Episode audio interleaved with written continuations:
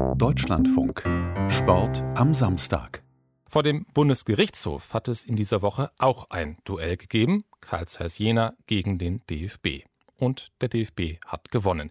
Er darf weiter Geldstrafen gegen Vereine verhängen, wenn im Stadion einzelne Fans Pyrotechnik zünden. Dieses Urteil löst aber die Konflikte zwischen Fans und Verbänden nicht. Im Gegenteil, die Diskussion um Kollektivstrafen geht weiter. Thorsten Poppe mit den Hintergründen. Der FCK Zeiss Jena will nicht für etwas bestraft werden, für das er nicht verantwortlich ist denn der Verein tue alles Mögliche, um Bengalos im Stadion zu verhindern. Das schließe sogar Spürhunde oder die Nachtwachen am Stadion mit ein. Doch dieser Argumentation ist der Bundesgerichtshof nicht gefolgt. Der BGH stellt in seinem Urteil klar, dass Fußballvereine für das Fehlverhalten ihrer Fans haften und es rechtens ist, dass der DFB Geld von den Vereinen verlangt, erklärt der Vorsitzende Richter Thomas Koch. Wir sind nach eingehender Beratung zu dem Ergebnis gekommen, dass sich bei dieser Geldstrafe nicht um eine Strafe oder eine strafähnliche Sanktion handelt, sondern um eine reine Präventivmaßnahme, die auch ohne ein Verschulden des Vereins zulässig ist. Der DFB sieht sich durch das Urteil in seiner Auffassung bestätigt, dass diese Geldstrafen eine präventive Maßnahme seien, die einen ordnungsgemäßen Spielbetrieb gewährleisten würden. Der FC Karl Zeiss Jena als Kläger sieht die Geldzahlungen auch nach der Urteilsverkündung weiter als Strafen an, stellt Geschäftsführer Chris Förster klar.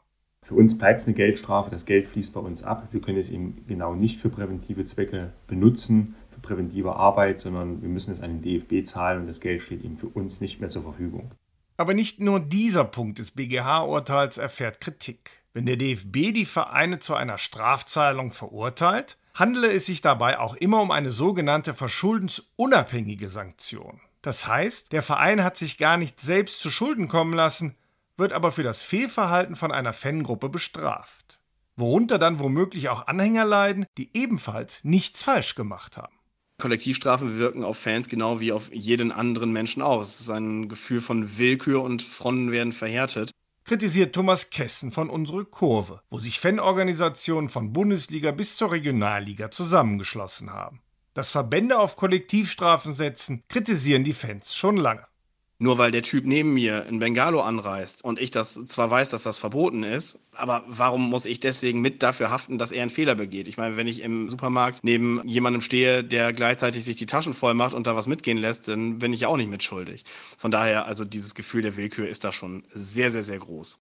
In unserem Rechtssystem kann nur jemand strafrechtlich belangt werden, dem eine konkrete Tat nachgewiesen wird. Vereine wie der FC Karl Zeiss Jena unterwerfen sich aber durch ihre Teilnahme an DFB-Wettbewerben dem Verbandsrecht und damit auch der Sportgerichtsbarkeit. Und der DFB hat in seiner Rechtsordnung festgelegt, dass die Vereine für das Verhalten der Anhänger haften. Der DFB betont daher in seiner Pressemitteilung, dass die DFB-Rechtsorgane durch das BGH-Urteil von den Vereinen fordern können, einen störungsfreien Spielbetrieb sicherzustellen, denn anders als der DFB hätten die Clubs Zugang zu ihren Anhängern. Doch gerade für Fans seien die Kollektivstrafen nicht zu akzeptieren, berichten die Fanhilfen. Das sind Solidargemeinschaften von Fans für Fans, deren Ziel es ist, Hilfe beim Umgang mit Polizei und Justiz zu bieten. Dass der Bundesgerichtshof dies bei seinem Urteil völlig außer Acht gelassen hat und damit auch die unverhältnismäßige Weitergabe der Verbandsstrafen auf einzelne Fußballfans billigt, können wir nicht nachvollziehen. Sagt Oliver Wiebe vom Dachverband der Fanhilfen und findet deutliche Worte. Für den Dachverband der Fanhilfen stellt das eine Sippenhaft dar, wie wir sie eigentlich nur aus dem Mittelalter kennen und zeigt eindeutig, dass das Verteilen von Kollektivstrafen mit der Gießkanne unverhältnismäßig ist. Die Kollektivstrafen heizen also den Konflikt zwischen Fanszenen und dem DFB weiter an. Dieses Problem ist mit der BGH-Entscheidung nicht gelöst, sondern besteht weiterhin. Das gilt gerade für den Einsatz von Pyrotechnik in den Stadien. In den 80ern und 90ern gehörten Bengalos dort noch zum gängigen Stimmungsbild. Gegenwärtig sind sie verboten. Dennoch werden sie immer wieder gezündet. Allein in der Saison 2019-20 hat der DFB an Strafzahlungen von mehr als 2 Millionen Euro kassiert.